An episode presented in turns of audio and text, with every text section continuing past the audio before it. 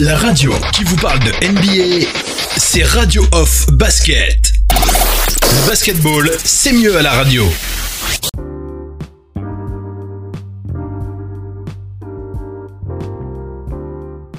Bonsoir, bonsoir à toutes et à tous. Bienvenue sur Blabla Foot. Aujourd'hui, on se remet en mode basket pour le deuxième épisode de Blabla Basket.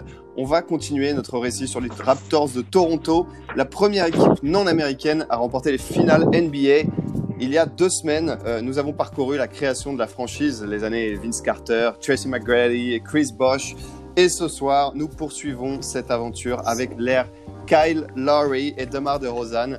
Je vais donc accueillir notre guest star, notre compteur des temps modernes, Monsieur Oncle Phil, qui représente Radio Off Basket. Mais avant, jingle Oncle Phil. La radio qui vous parle de NBA, c'est Radio Off Basket. Le basketball, c'est mieux à la radio. Bonsoir Phil. Bonsoir Max, bonsoir, bonsoir, bonsoir à tous. je suis très heureux pour euh, d'être de retour sur euh, Blabla Basket pour ce deuxième épisode. T'es prêt à enchanter nos auditeurs à nouveau ce soir Merci. Merci. J'essaie de faire en sorte que ce soit vivant. Euh, je vais également accueillir nos chroniqueurs qui ont pris position sur l'application Blabla Foot. D'abord Christophe qui était avec nous il y a deux semaines. Salut Christophe. Salut Max. Comment tu vas Christophe? Écoute, ça va plutôt pas mal et toi? Eh bah ça va, ça va, ça va. Prêt à parler de tes Raptors chéris Toujours prêt. Toujours prêt. Et on a également Flavien qui est avec nous. Salut Flavien. Comment tu salut Max, salut tout le monde. Se présenter rapidement pour nos auditeurs qui ne te connaissent pas. Je suis étudiant aussi en journalisme euh, pour, euh, pour encore un an et du coup on est, euh, on est fiers de parler de NBA, on est tous fans, du moins je parle. Oui c'est vrai, et, effectivement moi hein, je ramène que mon crew hein, sur Blabla Foot apparemment. En tout cas, pour, pour parler de basket. tes potes. Euh, alors, euh, avant de commencer l'émission, hein, messieurs, euh, je vais juste rappeler à nos auditeurs que si vous nous écoutez sur un lien direct live, je vous rappelle que vous pouvez télécharger l'application qui est disponible sur Android et sur l'Apple Store et cliquer sur devenir chroniqueur pour prendre position et venir débattre avec nous. N'hésitez pas non plus à nous suivre sur les réseaux sociaux, notamment sur Twitter, at blablafoot underscore app, sur Facebook, la page blablafoot, sur Instagram, at blablafoot.officiel et je vais également rajouter que Blabla Foot vient de faire une mise à jour. Euh, si jamais vous ne l'avez pas vu, euh, effectuez-la car désormais Blabla Foot s'ouvre au monde et vous pouvez vous-même, chers auditeurs, organiser vos propres débats. Donc voilà, n'hésitez pas à tester cette nouvelle fonctionnalité. On sera ravis de vous encadrer pour cette nouvelle aventure sur Blabla Foot. Mais maintenant, eh bien, c'est l'heure de parler basket avec Oncle, Phil et de continuer notre histoire sur les Toronto Raptors. Oncle Phil, eh bien, euh, on t'écoute. Merci Max, merci Max. Euh, avant de commencer, je me permets aussi de, saluer les, panélistes qui sont présents, Flavien et Christophe. Bonsoir. Allez, euh, donc on va enchaîner. Euh, donc avec alors cette deuxième partie, histoire de placer un petit peu les choses, de placer le contexte de ce deuxième épisode de, de, de l'ère des Raptors de First Dance. Euh, on va on va parler de, de, de, cette époque euh, qui est une époque assez charnière en tout cas, euh, à savoir l'ère, euh, le passage de Demar de Rosanne, le passage Demar de Rosanne de Dwayne Casey et l'arrivée de Kawhi Leonard. On va, on va, terminer ce deuxième épisode sur l'arrivée de, de, Kawhi Leonard. Et pendant ce talk show, on va, on, on, on va un peu se décaler notamment de l'histoire des Raptors, surtout quand on va parler de Kawhi Leonard, parce que euh, c'est véritablement euh, l'un des, l'une des pires maîtresses, on va dire ça comme ça, si ce n'est la pire maîtresse qui manquait aux Raptors euh, pour gagner le titre la, saison dernière. Donc, on va commencer dans la première partie par Demar de Rosanne, l'homme qui menaçait, on va l'appeler comme ça, l'homme qui menaçait l'ombre de Vince Carter. On va un peu poser le contexte pour présenter un petit peu euh, aux panélistes qui est euh, Demar de Rosanne. Et pour ça, on a choisi un match. On a choisi un match, euh, c'était le 22 décembre 2017. Les Raptors affrontaient les Sixers de Philadelphie. et on rappelle que mené de 22 points en troisième quart-temps, de Rosanne, avec l'aide de Kyle Lowry, ont remis les deux équipes à égalité avant de porter le coup de grâce et on rappelle que Demar de Rosanne, avec un tir à mi-distance et deux lay a donné 5 points d'avance aux Raptors sur un score de 107 à 102. Euh, dans ce match, euh, Robert Covington a eu l'occasion de ramener Philly dans le match, mais l'adresse en première mi-temps n'était plus là et Demar de Rosanne avait scellé la rencontre au lancer franc.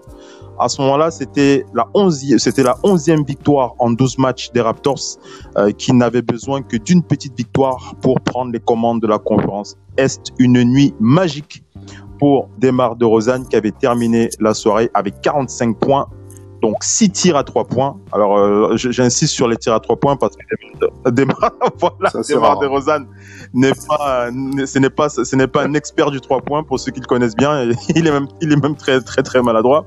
Mais cette nuit a été magique pour lui. Hein. 6 tirs à 3 points pour lui, 45 points au total. Donc, deux nouveaux records personnels euh, sur le plan individuel pour infliger cette défaite aux Sixers. On rappelle que sur cette rencontre du 22 décembre, Joel Embiid n'était pas présent.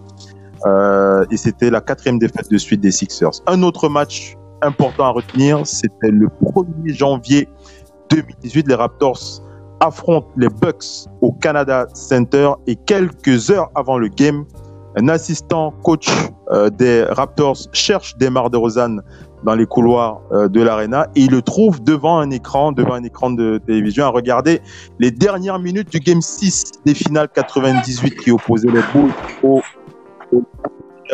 au, Jazz euh, d'Utah. Euh, on rappelle ce, match qui a permis à Michael Jordan à cette époque de d'écrire, de terminer la, sa, légende. Et Demar DeRozan avait décidé cette nuit d'écrire une nouvelle page de son histoire.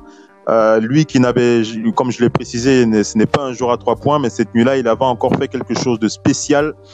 Des Raptors qui avaient débuté ce match euh, face aux Bucks de la meilleure des manières.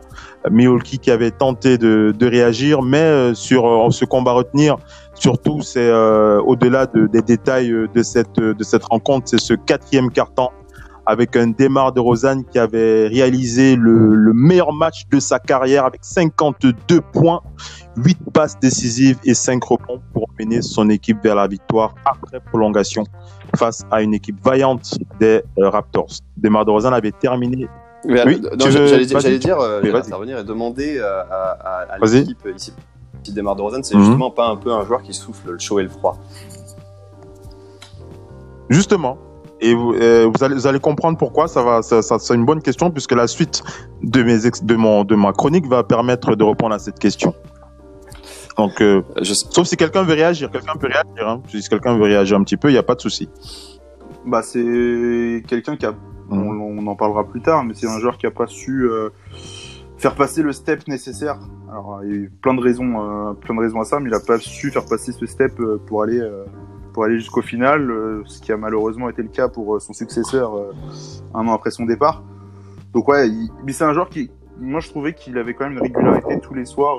tu sais qu'il va mettre ses 20-22 points avec une, une régularité oui, assez, ouais. fiable. Ouais, bah, comme dit Flavien, c'est De Rosanne, c'est toujours un joueur qui en saison régulière a toujours fait des stats très très très complètes, très bonnes, mais qui une fois que l'intensité était plus importante, que l'enjeu aussi était plus important, il avait tendance plus à, à être un peu plus dans la difficulté.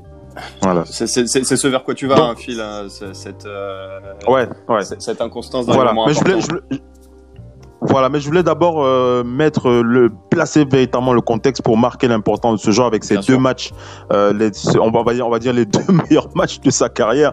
Euh, ce match du 1er janvier 2018 avec ses 42 points et ce match euh, de non, ce, ce premier match c'était le 22 décembre 2017 et ce deuxième match c'était le 1er janvier 2018. Il avait terminé, c'était le meilleur match de sa vie, 52 points pour Demar de Wazan, 8 passes, 5 rebonds.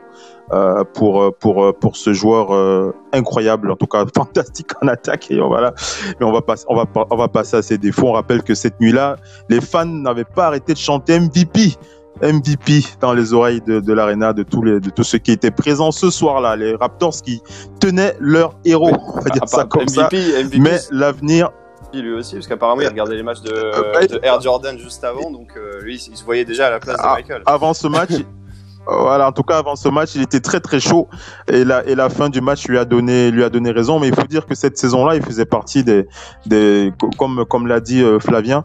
Euh, c'est Flavien, hein, c'est ça, hein, Flavien que j'ai entendu tout à l'heure. Flavien ouais, qui l'a dit, ça, Demar de Rosanne, il a, il a, il a pour lui une régularité en attaque, mais euh, des lacunes qu'on va présenter euh, par la suite. Et je vais justement attaquer euh, ces, lacunes justement. Euh, de Rosanne, c'est ça, hein. c'est une blessure euh, qui va rester longtemps dans l'histoire des, dans le cœur des fans des, des Raptors. on rappelle qu'après le passage de Vince Carter et de Chris Bosh, il était véritablement devenu le visage, le nouveau visage des Raptors. On va revenir un peu en arrière. Euh, pour une fois qu'on a placé le contexte avec ces deux matchs, ces deux incroyables matchs, on va un petit peu en arrière pour rappeler qu'il avait été signé à la 9 position le 25 juin 2009. Euh, c'est un joueur, comme, comme on l'a dit, avec de très bonnes qualités offensives. Et on va retenir ses récompenses individuelles. Euh, quatre fois All-Star, trois fois euh, meilleur joueur du mois. Et on garde cette pointe à 52 points face aux Bucks le 1er janvier 2018. Euh, euh, donc c'est une relation avec les fans des Raptors qui a fait véritablement mal à cause du titre qui a été, qui a été remporté après lui. Il n'était pas là. Euh, et, et, et, ça va nous permettre de faire un retour sur les échecs passés des Raptors sur le plan collectif, mais euh, Demar de Rosanne euh, a sa part de responsabilité aussi. On revient euh, lors de la saison 2013-2014, les Raptors sont éliminés au premier tour euh, mm -hmm. au games, non, au, au, au, premier tour pendant le face au net Game de Brooklyn euh, à cause d'un Paul Pierce qui qui, qui, qui, avait, qui, leur avait fait très mal sur ce Game 7. Euh, on repense aussi à la saison 2014-2015. Les Raptors sont éliminés au premier tour par un sweep. C'est par les Wizards cette fois. Alors, Phil, hein, euh, Phil saison moi je vais toujours de secondes parce que parce que je voudrais juste donner la chance à Flavien de réagir étant donné qu'il faut le savoir Flavien est fan des Nets. Donc peut-être que lui il a un souvenir assez euh, mm -hmm. vivide hein, de, de ce de ce, ce, ce game 7 euh, moi souvenir moi j'ai je regardais pas spécialement la NBA à cette époque là mais euh, forcément que c'est une action euh, dans les années 2010 euh, si tu dois décrire une action chez les Nets je te dirais celle-là clairement il y a tellement d'impact. Alors, il y aurait pu avoir beaucoup plus d'impact si les Nets étaient allés plus loin et avaient réussi à battre, à battre les, le hit, mais, mais ce, ce bloc du coup sur le Game 7 juste avant la fin du match, meilleur, c'est vraiment la plus grosse action des Nets. C'est déjà, comme tu le dis, Phil, le, le premier coup d'arrêt pour les Raptors, même s'ils ont progressé plus tard. Ouais. C'est ouais. déjà, alors, euh, déjà un gros coup dur à ce moment-là. Aussi à ce moment-là, c'est qu'en playoff, le duo euh, Laurie de Rosanne, il n'y en avait pas un qui, qui avait 20 points dans le même match en même temps. C'était soit l'un, soit l'autre. Ce qui fait que, mm -hmm. par exemple, lors de cette série face aux Nets, tu avais un Joe Johnson qui était souvent au-dessus des 20 points, tu avais un G. Will, Darren Williams qui était aussi au-dessus des 20 points régulièrement et en même temps. Et sur la fin de série, tu as Paul Pierce qui a, qui a step up et qui a, bah, qui a tué la série. Mm. Et alors, ce que je te dirais même en plus, c'est que les Raptors revenaient en, en playoff, ça faisait quoi, 6 mm -hmm. ans, 5 ans, 6 ans qu'ils y étaient, euh, qu'ils étaient pas allés.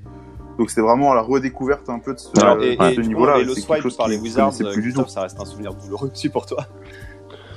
Bah, ah, en vrai, je me rappelle, je me rappelle de, de justement ouais, les Wizards de Paul Pierce, Paul Pierce à la fin ouais. de, à la fin du strip, qui avait dit que les Raptors n'avaient pas le hit factor, le factor X, et il avait totalement raison. Et euh, au final, bah, pour corriger ça euh, plus tard, je pense que Phil va pas tarder à nous en parler. Bien entendu, puisque euh, lors de la saison suivante, 2015-2016, les Raptors qui battent les Pacers au premier tour après euh, sept matchs, ils battent le Heat de Miami au second tour euh, après sept matchs et en euh, finale de conf, ils se font sweeper par les Cavs de Cleveland. C'est le, c'était lorsqu'on a commencé en 2013-2014 avec l'élimination au Game 7 face aux Nets, on pensait que c'était le début des emmerdes, mais euh, c'était que les choses. c'était que les choses. Puisque alors, qu'est-ce qui s'est passé 7, justement euh, face à Cleveland Qu'est-ce qui s'est passé? C'était euh, c'était LeBron ou alors c'était parce qu'ils étaient complètement cramés? Bah, on, on, peut dire que c'était LeBron. Hein. On peut pas, on peut pas.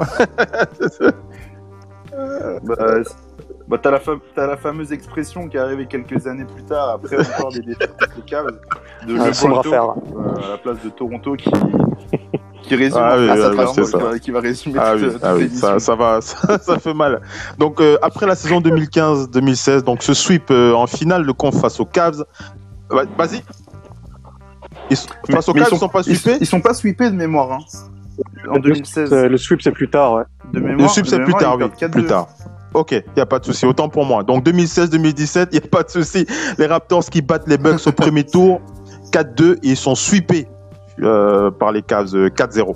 Voilà. Euh, et euh, et euh, voilà, je, je dis, la douleur, elle n'est pas terminée puisque 2017-2018, les Raptors prennent leur revanche sur les Wizards. De, le, de, on rappelle qu'ils les avaient battus au Game 7 en 2014. Ils prennent leur revanche euh, en, en, les battant 4 à 2. Et au deuxième tour, nouveau sweep par les Cavs de King James au deuxième tour. Euh, donc euh, quelque chose qui est une période qui a fait très très très très mal. Mais j'aimerais euh, euh, mettre l'accent sur cette cette année 2017-2018, cette cette cette opposition au troisième match. Le, troisième match qui oppose les Cavs aux Raptors de Toronto, mm-hmm. c'est une occasion qui, qui, qui, qui a fait tellement mal à Demar de Rosanne euh, pourquoi? Euh, on va c'était, enfin cette, cette série c'était véritablement une série euh, terrible pour pour eux. On rappelle que dans le game 1, je vais commencer par le game 1 déjà. Dans le game 1, les Raptors perdent en prolongation 113 à 112 avec seulement 5 ballons perdus alors qu'ils menaient au score durant tout le match. Ils n'arriveront pas à tuer le game et ils ont perdu sur les dernières secondes après une tentative ratée de Fred VanVleet. Fred VanVleet. Deuxième match, game 2, LeBron James euh, qui passe en mode euh, Super Saiyan, on peut le dire, parce qu'il a carrément détruit les Raptors sur ce match. 43 points, 14 passes décisives, 8 rebonds et une fin de match calvaire sur un score de 128 à 110. Game 3, LeBron James passe encore une fois de plus une nouvelle transformation. Vous pouvez, la, vous pouvez, mettre le numéro que vous voulez dessus. Il détruit les Raptors au buzzer, on le rappelle, malgré un OG Anunobi qui avait ramené l'équipe égalité à 8 secondes avant la fin, 103 partout. LeBron tue les Raptors sur un tir assassin. Et on rappelle que sur ce Game 3, Dwayne Casey avait décidé de mettre Demar DeRozan sur le banc alors qu'il restait 14 minutes à jouer. On rappelle que sur ce match, il jouait très mal. Il était à moins 23 en plus-minus.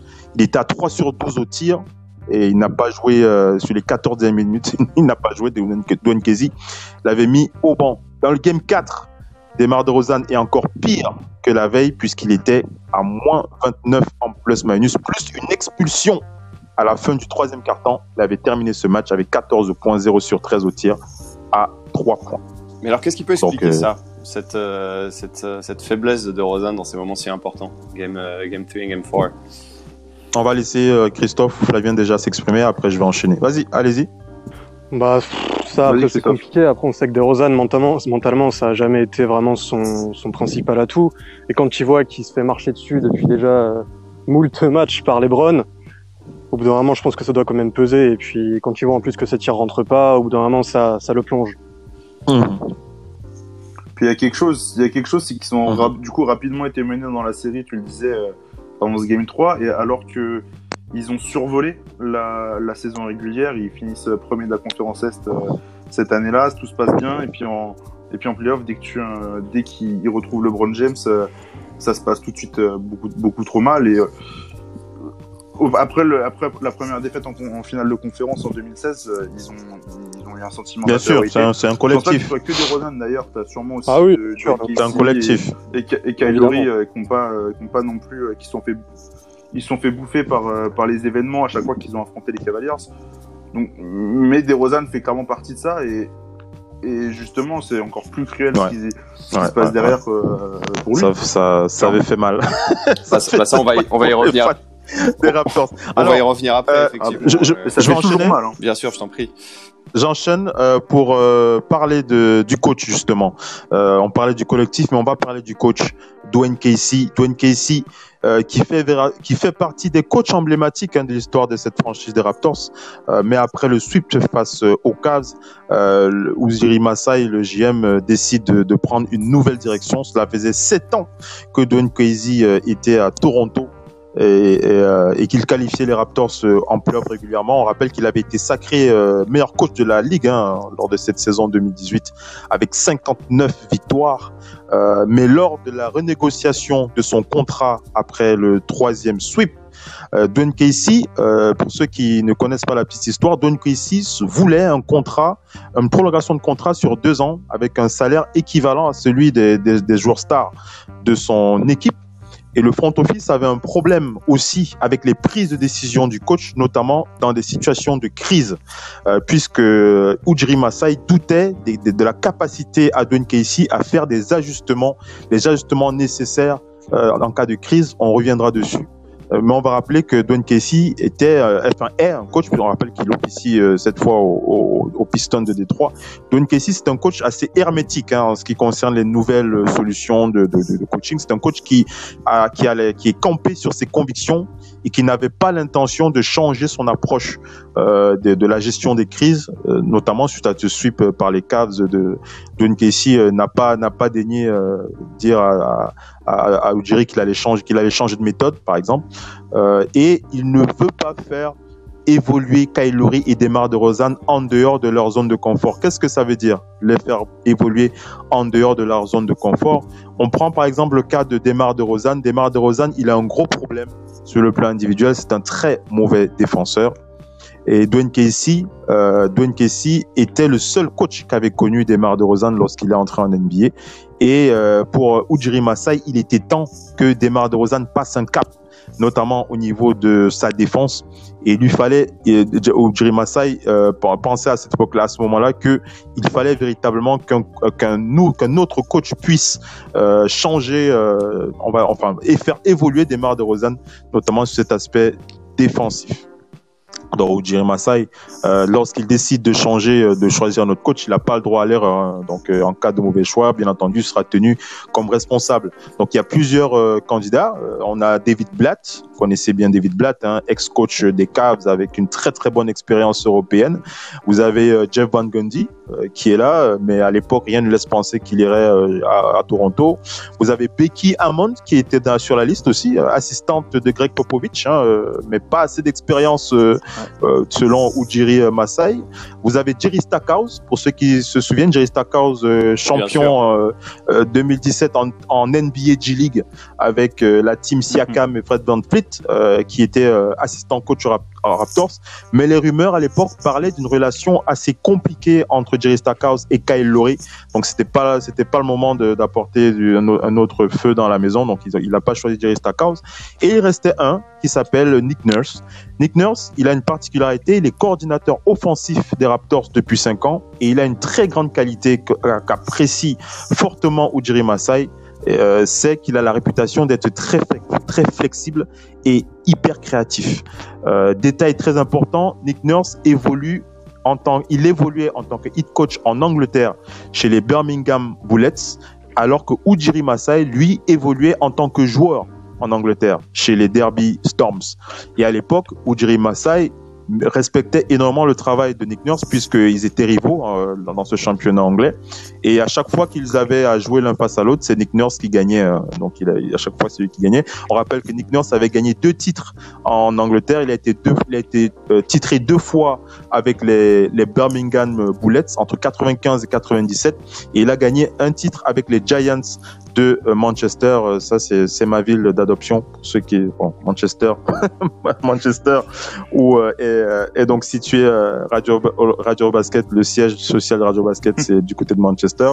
Et alors, juste, euh, excuse-moi, excuse Phil, mais euh, il y a un championnat anglais, parce que personnellement, moi, j'en ai jamais oui. entendu parler. Ils jouent au basket, les Anglais Oui, ils jouent au basket. D'accord. Bon, bah, on en apprend tous les jours. Il joue, il joue même très très bien au basket, mais c'est vrai que le problème euh, de, de, au niveau de l'Angleterre, c'est la, la médiatisation de ce sport. La, la, médiatisation de ce sport, les médias, ils, ils, ils, ils, ont, ils ont que le foot dans les yeux. Donc, la médiatisation, elle est nulle. Je, je vous, demande, je vous demande à tous, euh, les amis, mais euh, il y a déjà eu des joueurs euh, anglais en NBA Oui, oui, oui. Bah, par exemple, un des joueurs de Chicago qui s'appelait qui s'appelle Waldeng, mmh, qui était international anglais, voilà. aux, aux Raptors. Il y, a un, il y a un anglais qui s'appelle Anunoby. D'accord, très bien. Mais alors, du coup, du coup finalement, Dwayne Casey, il est prolongé ou pas? Donc Dwayne Casey, alors j'explique un petit peu pourquoi est-ce que euh, euh, il choisit Dick Nurse. Il choisit Nick Nurse parce, parce qu'il a de il a des il a, il a il est compétent, c'est quelqu'un qui est assez flexible, c'est quelqu'un qui, qui comprend qui comprend bien le basket, mais ils ont aussi ce, rapprochement euh, euh, concernant leur expérience mutuelle du côté de, l'Angleterre. Euh, donc il décide de le signer aussi parce que Nick Nurse ne lui coûte pas très cher aussi. Ça joue aussi hein, les sous. Euh, donc il signe euh, un contrat de 10 millions sur 3 ans, euh, Nick Nurse, avec euh, les Raptors euh, de Toronto. Nick Nurse, il a une autre qualité. Il a une autre qualité, c'est un fan absolu de Phil Jackson, euh, le coach emblématique que vous connaissez tous hein, aux Bulls et aux Lakers. Euh, on rappelle que, je l'ai déjà dit, coach en Europe, Nick Nurse, il a une obsession euh, c'est d'être un coach c'est de coacher un peu comme Phil Jackson et on rappelle que lorsqu'il est officie en Angleterre il s'abonnait au service un service de diffusion de, de cassettes vidéo qu'on appelle Pontel et qui lui envoyait chaque semaine des cassettes des matchs des cassettes des matchs des Bulls euh, euh, sur sur cassette et sur DVD et il décortiquait les matchs des Bulls avec ses joueurs euh, pendant cette période-là donc il étudiait le triangle la façon de coacher de Phil Jackson et euh, c'est en 2018, hein, après, euh, c'est en 2018 que Nick Nurse il a la, il a la possibilité de rencontrer le maître cette année-là. Euh, bon, je dis le maître, hein, il y en a qui supportent pas Phil Jackson, mais bon, on va quand même, on va quand même le respecter. On va, on va quand même, on va quand même respecter ses, ses bagues quand même. Le Euh, dirigeant. donc, le il- dirigeant en Phil 2018, il rencontre le maître euh, cette année-là. Son rêve est réalisé grâce à l'aide d'un ami, un ancien membre du staff des Lakers qui s'appelle Alex McKinney, qui lui file le numéro de la légende. Donc, il appelle Phil Jackson, qui l'invite dans son ranch dans le Montana. Et voilà comment Nick Nurse décrit cette rencontre. Il dit, il avait déclaré au début, je pensais que c'était juste pour prendre du café. Je m'y suis retrouvé pour quelques jours. Il y a, il a, Phil Jackson a été très généreux de son, dans son, dans le temps qu'il m'a accordé. On a beaucoup parlé basket, de leadership, de l'histoire du basket et, beau, et surtout sur la façon de diriger une équipe. Donc autant d'éléments hein, qui vous qui vous permettent de comprendre un petit peu la, la mentalité de, de Alors, Nick Nurse. Moi, je voulais demander à, Et le- excuse-moi, je voulais demander à Christophe, euh, justement, toi, quand, Christophe, quand t'as vu que euh, il y allait avoir ce fameux Nick Nurse qui allait être euh, nommé à la tête des Raptors, ça, ça a été quoi tes pensées à ce moment-là? Bah déjà, je voulais aussi rajouter un truc, c'est que Nick Nurse, il a aussi été coach des équipes de ce qui était à l'époque appelé la G League, donc maintenant la G League. Oui. Et il avait été champion deux fois de, de ce championnat-là, je crois que c'était en 2011 et 2013. je me trompe pas, euh, voilà. Et il avait été Oui. élu aussi deux fois euh, coach de, de ce championnat-là. Donc il avait quand même une certaine expérience en tant que coach d'une équipe première. Et puis en plus, Mhm. il avait été donc effectivement l'adjoint de, de Dwayne Casey. Et on sait que souvent l'adjoint il a tendance à peut-être être un peu plus proche de, des joueurs. Donc je dis que c'était bon, c'était courageux, c'était peut-être risqué, mais j'étais très, enfin perso ça me hypait pas mal, j'avoue. Et à Flavien, tu, Flavien, tu Mhm. voulais euh, peut-être commenter quelque chose?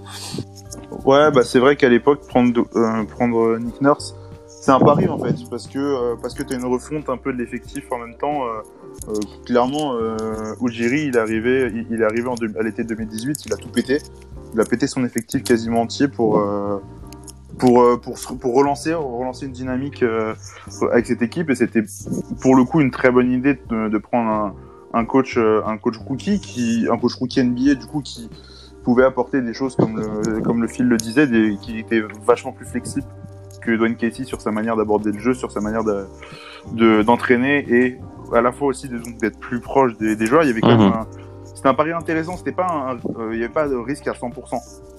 Nick Nurse est nommé et la question euh, sur Demar DeRozan, elle est toujours là puisque euh, que, que, que faire de Demar Alors, DeRozan? Le, dé- le départ, en fait, Excuse-moi, le- oui, je t'interromps encore, mais j'avais une question qui m'est venue tout à l'heure pour Demar de Rozan. Il est si mauvais que ça en défense c'est genre, c'est du niveau de James Harden, c'est comment? il est pas bon.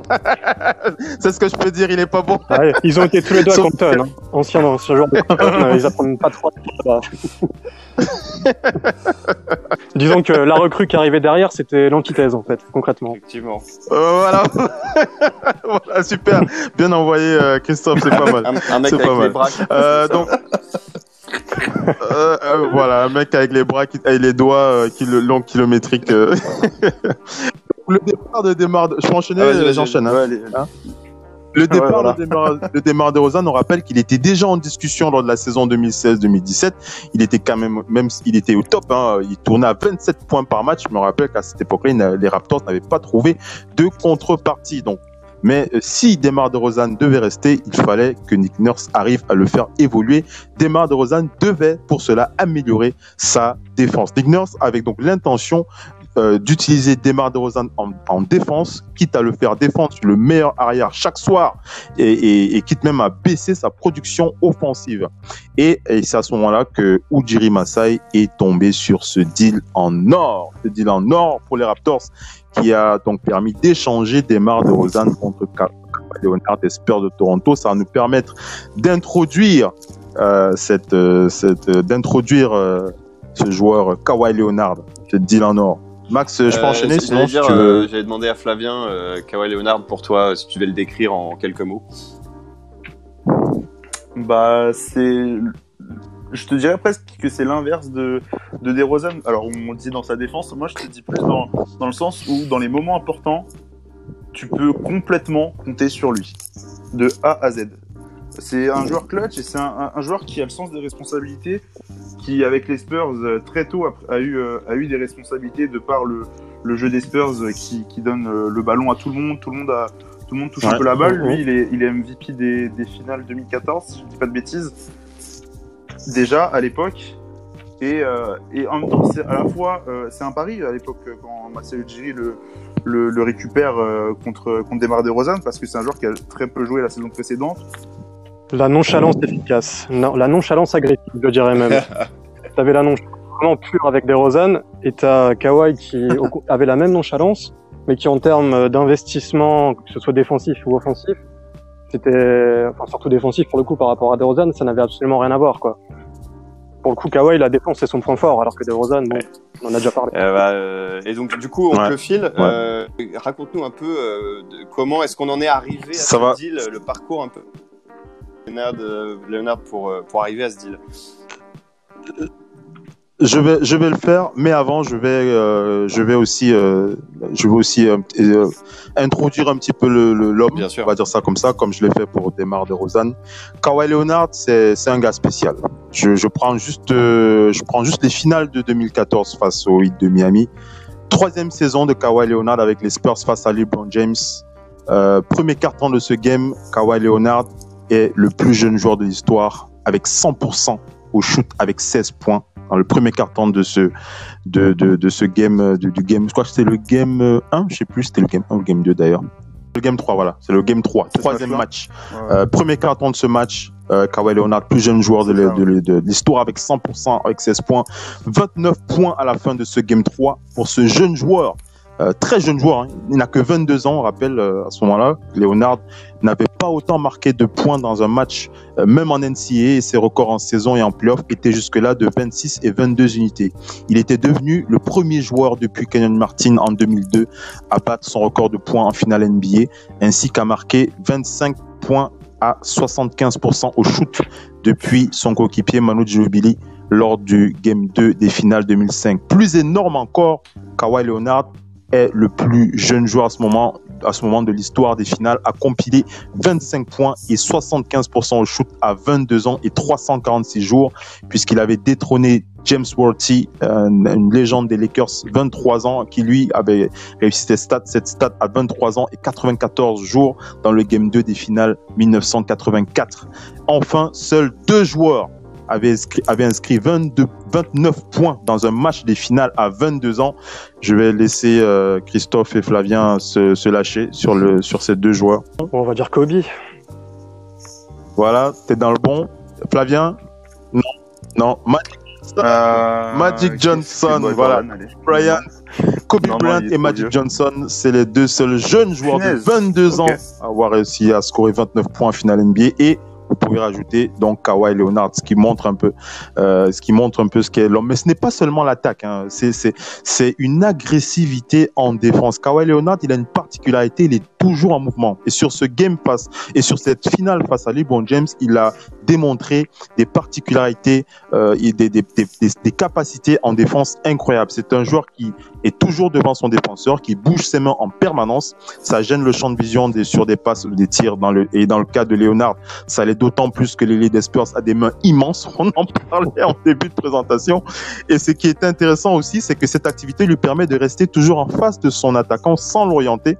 Lorsqu'on oriente son attaquant vers une prise à deux, on se concentre sur les jambes et moins sur les mains qui ne sont là que pour diriger le joueur, pour tout de même gêner le bond dans ses déplacements. Il faut le faire. Kawhi Leonard restait parallèle à lui et il utilisait la ligne de fond comme d'un défenseur. Euh, c'est ce qui est risqué car LeBron pouvait le prendre de vitesse, mais cette nuit-là, surtout dans le Game 3, ça avait marché puisque LeBron James avait perdu 7 ballons. Il avait perdu 7 ballons cette nuit-là et le, le, LeBron l'avait véritablement épuisé. Euh, il y a eu ce game 4 aussi des finales. Hein, Kawhi Leonard avait terminé le game avec 20 points, 14 rebonds, 3 passes, 3 interceptions et 3 contre, s'il vous plaît, à 22 ans. Il faut comprendre que c'était à ce moment-là son cinquième double-double en finale NBA. Et avant lui, deux joueurs avaient réussi à, à, réussir, à réussir un double-double en finale NBA. Je vais faire la passe à Christophe pour les petits exercices. Euh, double-double en finale NBA Plus jeune. donc. Plus jeune à 22 ans. 22 ans. Mhm. Bah, c'est toujours, bah, c'est toujours Kobe ou? Le plus jeune Non, c'est LeBron Ah. James. LeBron Euh, James. LeBron James himself, voilà, les Non. deux joueurs à avoir, avoir, réa- Ouais. avoir réalisé Ah. euh, euh, deux double-double en, en, en finale NBA. On rappelle que les deux joueurs avaient réalisé deux double-double chacun, c'est-à-dire que LeBron James en avait fait deux et Kobe en avait fait trois, mais Kawhi Leonard, il en a fait cinq. Cinq double-double en finale NBA. Euh, ce qui montre un peu le garçon. Je je reviens pas, je vais pas m'attarder sur ce game 5 où Kawhi Leonard avait encore été énorme, 22 points, 7 sur 10 au tir, 10 rebonds. Et sur cette performance, il était devenu MVP des finales, devenant le sixième joueur de l'histoire à le devenir sans être All-Star. Faut quand même le rappeler, il n'avait pas été All-Star cette saison-là. Avant lui, on peut citer un certain Willis Reed dans les années 70 ou Wiss Unsealed en 78, etc., etc., etc. Voilà.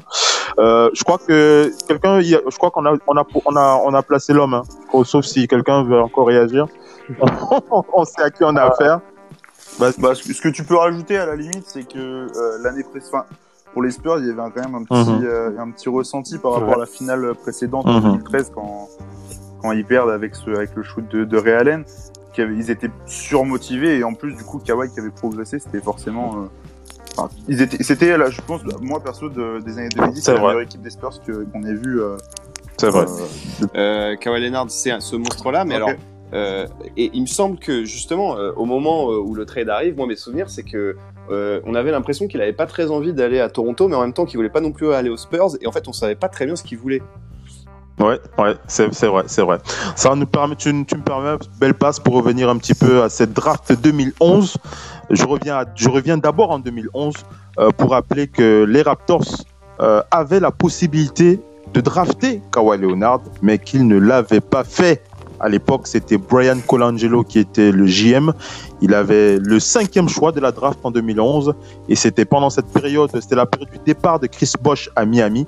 La petite histoire raconte que Brian Colangelo connaissait parfaitement le dossier de Kawhi Leonard, mais celui-ci n'avait pas une grosse cote pendant la draft à l'époque. Et, le proprio des Raptors n'était pas euh, d'accord. Donc il faut, il faut dire véritablement merci à, à Ujiri Masai d'avoir réussi à le récupérer par la suite. Euh, en 2011, quand Kawhi Leonard tape dans l'œil des scouts, je parce que ça me permet de, de rejoindre euh, la, description de, Christophe. En 2011, quand Kawhi Leonard tape dans l'œil des scouts avant la draft, il n'est pas répertorié comme un futur Kobe Bryant ou un futur Michael Jordan. C'est un joueur qui a le profil d'un très très gros défenseur avec des qualités athlétiques assez euh, intéressantes. On le compare plus à Ron Artest, euh, celui qui se fait appeler Meta World Peace, ou encore à Gerald Wallace. Euh, et les analystes à l'époque toutes de ses, ses qualités offensives.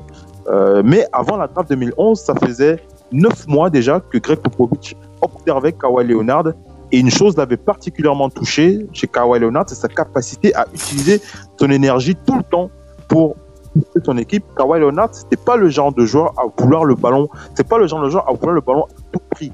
Le truc de Kawhi Leonard, c'est de courir derrière le meilleur joueur adverse et de récupérer le plus de rebonds possible. Il avait une signature personnelle qui disait toujours Kawhi Leonard et il le dit encore aujourd'hui, euh, le rebondeur obtient toujours son salaire. Voilà, il, essaie- me dit toujours ça, et ça c'est sa signature. Et Greg Popovich considérait que Kawhi Leonard allait euh, allait être plus fort même en défense que Bruce Bowen. Vous vous souvenez que Bruce Bowen le- c'était le meilleur défenseur des Spurs euh, euh, au plus fort de cette équipe. Euh, il avait un jeu d'attaque perfectible, mais il avait une éthique, il avait, enfin, il a toujours une éthique de travail similaire à, un Kobe Bryant. Et Greg Popovich voulait absolument ce joueur. Voilà pourquoi, lorsque euh, il décide de, de, de, de- d'aller vers les Pacers d'Indiana, les Pacers qui ont choisi Kawhi Leonard au 15, euh, au 15e choix, les, les Spurs qui ont proposé aux Pacers un échange avec George Hill et les droits sur un certain Derazem Lorbeck et, Alors, et Davis Berthat. Le, le, Euh, c'est le, comme- le dicton, euh, un rebondeur euh, obtient toujours son salaire. Denis Rodman aime cette phrase. Est-ce qu'on a récupéré Ouais. Flavien euh, C'est pas faux. Normalement, C'est bien, pas faux. là, on t'entend, parfait. Euh, alors du coup, euh, Christophe, toi, euh, je, je voudrais te demander, euh, donc toi qui suis particulièrement l'actualité des Toronto Raptors, quand il y a eu cette histoire de deal qui a commencé à se faire entendre, qui a commencé à être dans les tuyaux, etc. Qu'est-ce que toi tu y croyais? Qu'est-ce que qu'est-ce qui te passait par la tête à ce moment-là? Bah déjà oui, premièrement j'y croyais et pour moi, honnêtement, même avant que le trade ne se fasse, pour moi si ça se faisait c'était énorme en fait. Parce que pour le coup, et puis c'est bien pensé parce qu'on se faisait totalement déchirer par LeBron tous tous les ans et on prend un jeu, on prend le un des un des rares joueurs de NBA qui a réussi à le museler totalement et on l'échange contre un joueur qui défensivement n'est pas présent et n'arrive pas à, à s'améliorer. Pour moi c'était un coup de génie et je voulais que ça se fasse effectivement. ouais. surtout qu'offensivement, tu perds pas tant que ça. Au contraire. Clairement, clairement. Ah oui, oui, oui. Ouais, ouais, ouais. Euh, on enchaîne, Max? Je crois qu'on a, Hmm? je crois qu'on a perdu Max. Max, il est là? Excusez-moi, a- j'ai Ah, c'est oublié toi, de. Est-ce que tu peux redémarrer ton application, Max, s'il te plaît. Euh, ben, Ce sont les choses qui arrivent même aux meilleurs. hein, voilà, c'est comme ça. Alors donc, euh, j'allais te dire, Phil, raconte-nous un peu les dessous Ok. de, de ce deal qui donc a changé l'histoire des Oui. Raptors. Allez, on va, on va donc revenir dans ce, dans ce, dans ce deal. Euh, la fin euh, de l'histoire euh, d'amour entre les Spurs et Kawhi Leonard. Je, je voulais juste, euh, je voulais juste parce que je voulais un peu expliquer euh, parce que euh, Christophe l'a un peu, un peu, un peu touché, mais pourquoi est-ce que Kawhi Leonard quitte les Spurs? Parce qu'il aurait pu rester puisqu'il avait lors de la saison 2015 2016 il avait signé une Mais alors, prolongation de et c'est- 5 et c'est ans à justement 90 une question millions de dollars. que, que les, les fans donc- de NBA et de Spurs se sont posés à l'époque. Kawhi Leonard, lors de la saison 2016-2017, il est impérial. Il tourne à 25,5 points, 5 rebonds, 3 passes, une interception. Et en playoff, il fait encore plus fort. Il tourne en moyenne à 27 points, 7 rebonds, 4 passes, une interception. Et on rappelle que lors du match 1 de cette finale de conf face aux Warriors, euh, il a aggravé une blessure à la cheville qui- qui- qu'il avait déjà en tombant sur le pied de Zaza Pachulia. Vous vous souvenez de, Ouais. de cette blessure hein, c'était Pour le ceux qui se souviennent de cette, de série, cette- de cette action? Et, et- et ça avait Clairement. fait. euh, C'était déjà le tournant de la une- Justement Voilà. sur cette règle du- de, de, de, se, de se placer dans Ouais. la zone de, où le joueur retombe. Donc euh, la petite histoire, euh, dans la discorde, hein, la discorde entre les, les Kawhi Leonard et les Spurs, euh, il y a cette blessure hein, lors de cette saison de 2017, lors de cette période 2017. Kawhi Leonard se blesse au quadriceps. Euh, il n'a joué que neuf matchs euh, cette saison-là. Et la petite histoire raconte qu'il y a les dissensions entre le clan Kawhi Leonard, composé de son agent et de son oncle, euh, étaient tellement fortes qu'il ne faisait absolument plus confiance au staff des Spurs pour s'occuper correctement de la blessure de Kawhi Leonard à l'époque. Et l'oncle de Kawhi Leonard poussait pour que Kawhi revienne jouer à Los Angeles. On rappelle qu'il est natif euh, de LA. Euh, alors que le staff médical des Spurs estimait que Kawhi Leonard pouvait jouer, le clan Kawhi, lui, avait consulté d'autres médecins qui donnaient un avis contraire et euh, Kawhi ne reviendra pas sur les parquets, même après cette réunion secrète entre les joueurs des Spurs. hein. Euh, il y a une réunion secrète entre les joueurs qui, suppliaient pratiquement Kawhi Leonard de revenir jouer, Euh, mais la décision de Kawhi et de son clan était claire, elle était prise, il fallait quitter les Spurs euh, de San Antonio, son temps était terminé, c'est à cette période aussi que sa relation avec Jordan Brand s'était aussi arrêtée, pour ceux qui, pour ceux qui s'en souviennent. Euh, donc ce deal, il était, il était dans le temps de faire ce deal et les Spurs n'avaient pas l'intention de renforcer un concurrent. hein. Donc on va pas, ils n'allaient pas faciliter les choses et l'envoyer directement euh, de trader avec les Lakers. C'est à ce moment que Ujiri a sauté sur cette occasion en proposant, en envoyant une proposition difficile à refuser pour les Raptors. Et le 18 juillet, la nouvelle tombe. Kawhi Leonard et Danny Green sont échangés contre Demar DeRozan, Jacob Poelt et un premier tour de draft 2019. Voilà un peu euh, la, cette fin, enfin, la fin de cet épisode 2 qui marque l'arrivée de Kawhi Leonard aux Spurs de San Antonio. Donc on va Ah, garder absolument. le meilleur pour Euh, je vais demander 3. à, à Christophe d'abord si tu, si, si tu voulais réagir, ajouter quelque chose à, à- à cette histoire autour de ce deal. Bien sûr.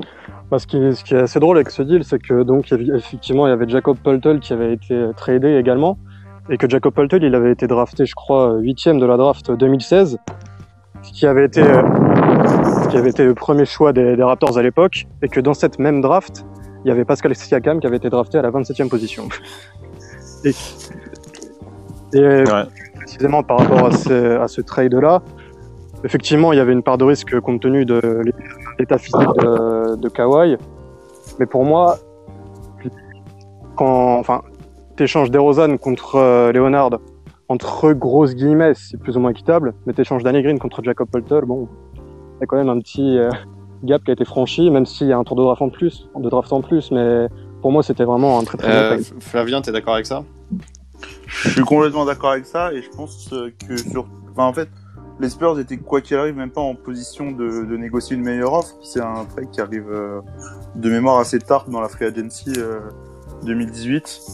euh, après que tout le monde ait signé un peu partout et euh, bah, les, Spurs se sont retrouvés vite bloqués et au final, euh, sûrement avec la, meilleure offre qu'ils ont eue, c'était euh, Toronto. Mais je suis pas bah, au final, euh, l'histoire a donné raison à, Toronto et non aux Spurs, mais euh, le trade n'est pas forcément très équitable euh, à tout point de vue. euh, un, un MVP des finales avec, Kawhi Leonard qui certes avait très peu joué, avait simulé, euh, enfin simulé on sait pas, mais euh, qui avait des problèmes de blessure et avec euh, avec sa direction, tu te dis quand même que tu as quand même un, un des tout meilleurs joueurs de la NBA qui débarque pour pas grand chose pour un joueur contre un joueur comme Demar Derozan ça qui qui te faisait pas passer ce step euh, pour aller euh, chercher euh, une finale NBA pourquoi pas. Ouais. Et du coup, comment est-ce que de Rosanne part, euh, de- enfin dire dans le cœur des supporters des Raptors, euh, comment c'est le départ de DeRozan C'est lourd. Bah effectivement, ouais, c'est clair, c'est lourd puisque c'est lui qui a repris le flambeau des Carter, des, des Chris Bosh. C'est lui qui avait porté la franchise avec Kyle Lowry pendant de nombreuses saisons. Après, moi personnellement, c'était c'était vraiment la fin d'un cycle. On avait beaucoup de, enfin, les Raptors avaient participé à beaucoup de, de playoffs. Ils n'avaient jamais vraiment réussi à, à step up, à franchir l'étape supplémentaire. Donc pour moi, c'était triste, mais c'est logique. C'est surtout dans la manière où ça s'est fait que ça a été un, un crève-cœur pour, Ouais, parce euh, que- pour Toronto. parce que DeRozan au départ on lui avait dit qu'il euh, qu'il- enfin Masai Ujiri lui avait dit qu'il allait certainement prolonger ce contrat mais finalement euh, cette opportunité de trade avec euh, Kawhi Leonard est arrivée et il a revu sa position et oui effectivement euh, même DeRozan lui-même l'a vécu comme une trahison Et Pourtant, euh, pourtant, il, Kyle- il fallait bien Kyle changer quelque chose. Kyle Lowry et Ujiri Lowry aussi Lowry et. Ujiri Masai, leurs relations se sont tendues pendant longtemps. Je crois que ce n'est que- je pense qu'il y a que le titre hein, qui les a de qui les a rapprochés. Lowry euh, et, et Ujiri Masai, c'était c'était c'était l'eau et le feu. hein, faut dire. C'était- De, toute manière, s'il passait pas un step, euh, Kyle Lowry était la prochaine tête à, c'est à sûr, sauter. hein. ça c'est sûr. Mais alors justement, on parle de, on parle de messieurs, mais durant toute cette période euh, qu'on a évoquée, euh, comment est-ce qu'il est vu, euh, euh, au sein de, de cette équipe? Bah, Kyle c'est un peu entre gros entre guillemets le lieutenant. C'est le joueur qui est un peu un peu rude qui est arrivé de qui, enfin qui a été drafté par Memphis puis arrivé à Houston avec des stats euh, assez moyennes qui avait été drafté en échange de, de comment il s'appelle Gary Forbes je crois. Mhm. qui avait fait une euh, qui avait fait des saisons qui étaient quand même assez bonnes mais un peu à la manière de DeRozan. Une fois que les playoffs arrivaient il, il tentait beaucoup de tirs il en ratait beaucoup il mettait ses points mais le ratio était beaucoup trop bas pour Mhm. rentable Flavien, euh, toi, euh, tu, tu, qu'est-ce que c'était quoi ta vision sur Kyle Lowry euh, bah, jusqu'à cette, avant cette saison euh, de, de- Bah, moi, je vais pas être très très objectif sans, sans, sans en étant honnête. C'est pas un joueur que j'aime beaucoup. D'accord. C'est pas un- Bah, euh, Flavien, lâche-toi, hein, faut, faut y aller. Vas-y.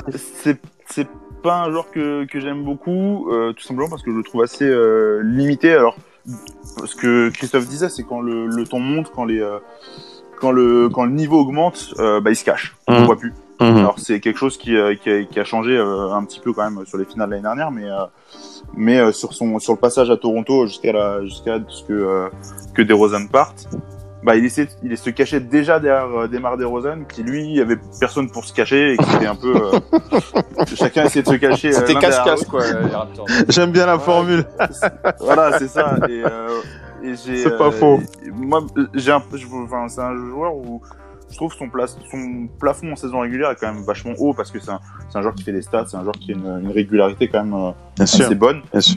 Mais alors en, mais alors en playoff, euh, c'est dur. C'est dur. Il t'avait pas fait un 0 point une fois en TTFL Ah, ah bah oui, non mais le problème aussi c'est que je mois. l'ai pris en fantasy et que ça s'est très mal passé. Ça, ça- très, très, très, euh, très mal passé. Euh, et Christophe, toi, tu, tu, tu penses que, enfin, à part, disons, l'aspect défensif, euh, l'aspect défensif, qu'est-ce qui manquait à cette équipe de Toronto euh, pour euh, performer un peu mieux en playoff à, à cette époque-là? Bah plus de, enfin effectivement la défense, mais plus de, de mental, de, enfin c'est de clutchitude quoi. C'est c'est con à dire, mais en vrai c'est ça. C'est qu'il y a beaucoup de joueurs de talent, mais qui n'arrivent pas à franchir, n'arrivaient pas à franchir ce cap-là, de se dire, de suivre un leader euh, entre guillemets charismatique qui pouvait potentiellement euh, prendre l'équipe sous son aile. Et DeRozan ne pouvait pas assumer ça. Du coup, c'est une équipe qui, qui jouait bien, il n'y a pas à dire. Mais quand il faut être dur physiquement et mentalement, bah, ça sentait un peu quoi. Toi, tu, toi, tu Ouais. toi, c'est ce que tu as ressenti finalement, Phil. C'est aussi, euh, le- le- c'était le, le- le- je dirais le cœur de ton récit finalement. Faut dire qu'avec Dwayne Casey, on avait l'impression que pour lui, la saison régulière et les playoffs, c'était la même chose. quoi. C'est-à-dire qu'en saison Ah oui. régulière, on, on explose tout. Et en playoff, on est censé exploser tout parce que la saison, en saison régulière, on, ex- on explosait tout. Mais la réalité, c'est que les, la- la- les playoffs, c'est, tous les compteurs sont remis à zéro. Donc, euh, c'est Et puis tu joues pas les tu joues pas les Knicks quatre fois dans, la- dans, dans les playoffs. Ouais, merci pour les fans des, des Knicks. Bah, venant d'un fan des Nets, on allait forcément avoir un petit. J'ai un fan euh, j'étais un gros gros fan à l'époque. euh, On va dire ça avec euh, les années 90 euh, avec euh, voilà, bon, Patrick Ewing. Ouais, Ça c'était l'époque. c'est logique. Voilà, c'est logique. Merci Flavien. Donc pour venir euh, à, à, à Dwayne Casey, non véritablement c'est un coach euh, qui, comme je l'ai dit, euh, assez campé sur ses sur ses positions. Il estimait qu'il fallait pas changer grand chose.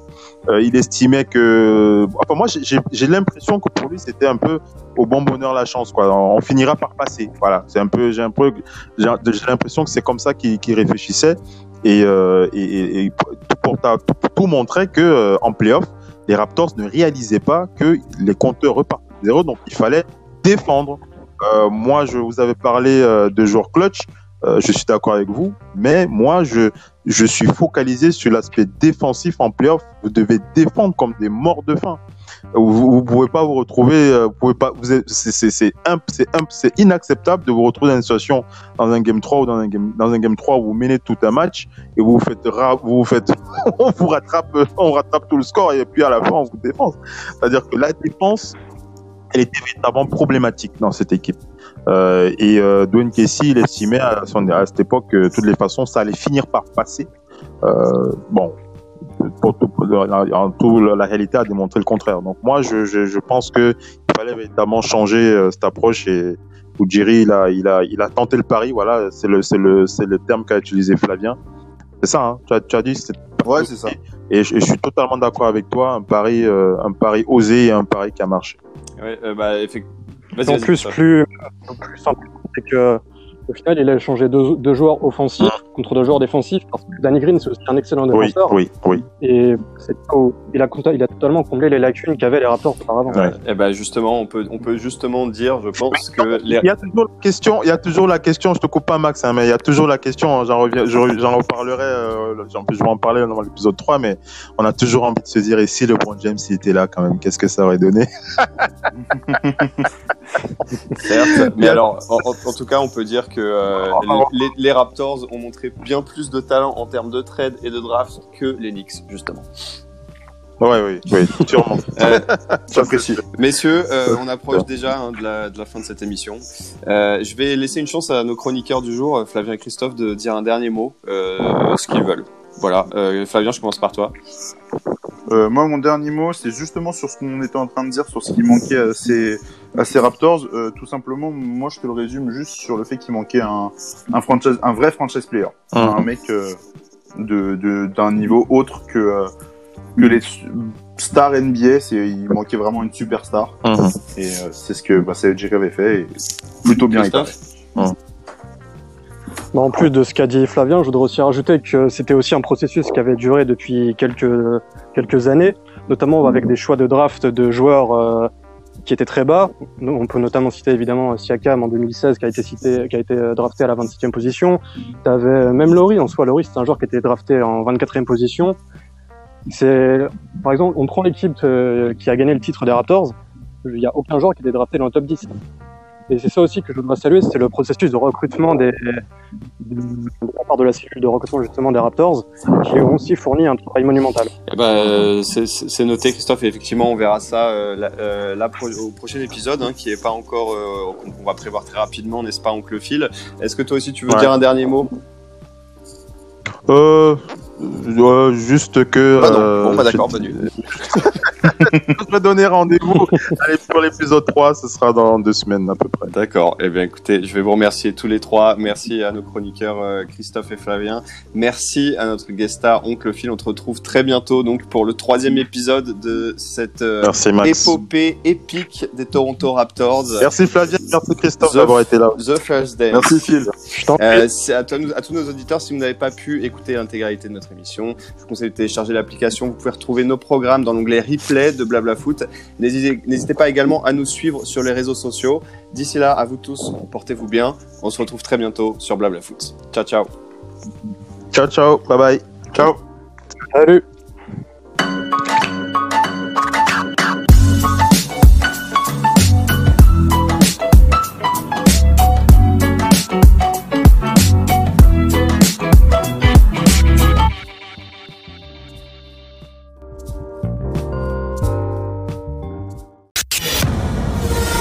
La radio qui vous parle de NBA, c'est Radio Off Basket. Le basketball, c'est mieux à la radio.